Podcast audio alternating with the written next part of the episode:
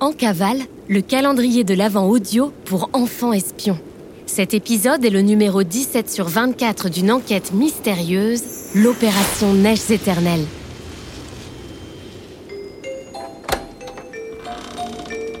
En cavale, le podcast d'enquête mystérieuse pour enfants espions. C'est top secret. On est en cavale. On mène l'enquête.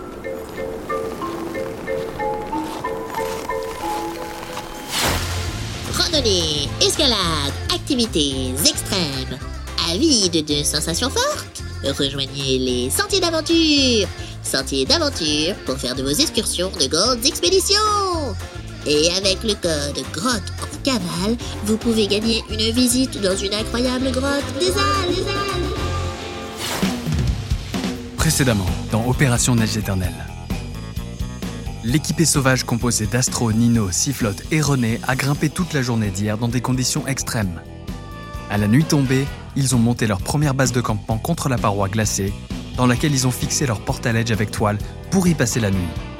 Ils ont pu être abrités du vent et de la pluie pour une nuit aérienne, mais réparatrice.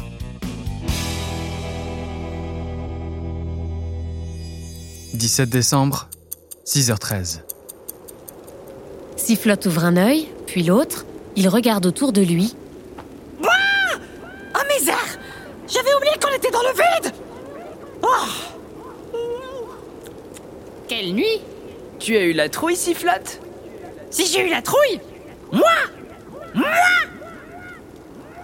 Bien sûr que j'ai eu la trouille, Nino! Je suis une marmotte, pas un aigle royal, au cas où tu n'aurais pas remarqué.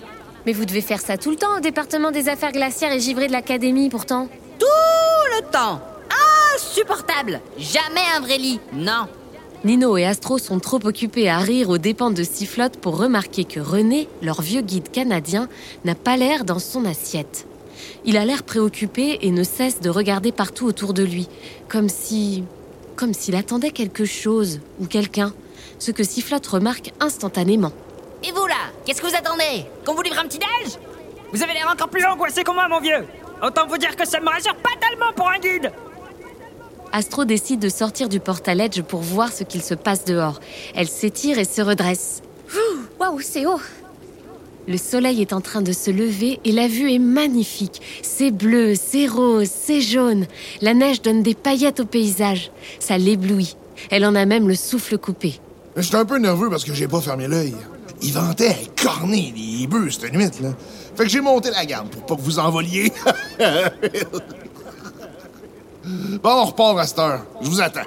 Montez la garde, montez la garde, mon œil Il a ronflé plus fort qu'un Yeti 17 décembre, 7h32.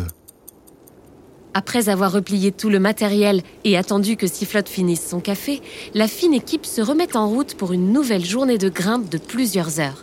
René, qui monte toujours en tête, a pris beaucoup, mais alors beaucoup d'avance. Youhou, René Si bien qu'assez rapidement, il n'est plus du tout dans le champ de vision des trois espions.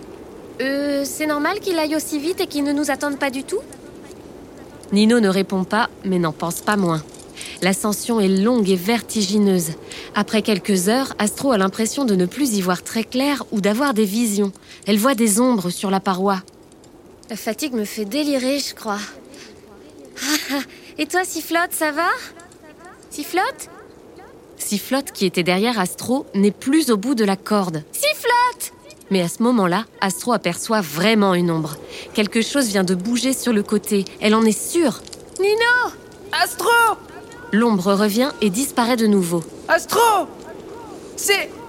C'est un Dahu Et avant même qu'elle ait le temps de réagir, le Dahu tire d'un coup sec sur la corde d'escalade à laquelle ils sont encordés et les hisse à une vitesse incroyable jusqu'à l'entrée d'une grotte dissimulée dans la paroi. René René René ne semble pas avoir entendu leur cri. Il est hors de portée. Astro aperçoit Sifflotte au fond de la grotte.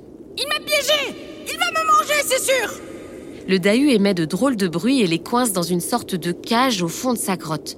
Encordés, épuisés et dans le noir, nos trois espions sont totalement déboussolés. Au moins, on a nos sacs et notre matériel. Couvrez-vous avec tous vos vêtements, il fait un froid de canard ici. J'ai perdu mon écharpe rouge. Qu'est-ce qu'on va devenir?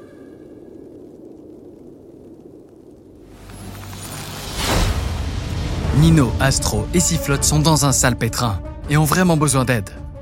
Arrivez-vous à identifier la grotte sur le plan à l'intérieur de la boîte? Si vous la voyez, dessinez une petite croix rouge à l'entrée pour signaler à l'Académie des enfants espions qu'ils sont retenus captifs ici. Et ce soir, devant votre fenêtre, faites un appel lumineux de détresse avec une lampe de poche. En utilisant le code Morse pour avertir l'Académie des enfants espions qu'Astro, Nino et Sifflotte courent un grave danger. SOS Bon courage et à demain pour la suite de l'enquête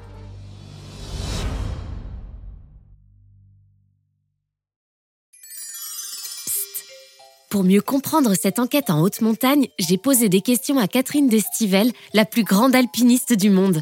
Alors Catherine, qu'est-ce que grimper en tête? Alors grimper en tête, euh, c'est grimper en premier de cordée. On en parle aussi en escalade pure. C'est le premier qui grimpe, c'est celui qui est devant. Celui qui grimpe en tête prend un petit peu plus de risque que celui qui suit, parce qu'il est assuré quand il mousquetonne un piton avec la corde il va dépasser ce piton et du coup, s'il tombe, il va tomber de la distance qu'il a parcourue au-dessus du piton plus celle d'en dessous. C'est-à-dire que la longueur de la corde multipliée par deux. Par exemple, s'il a un mètre au-dessus du piton, il va tomber de 2 mètres.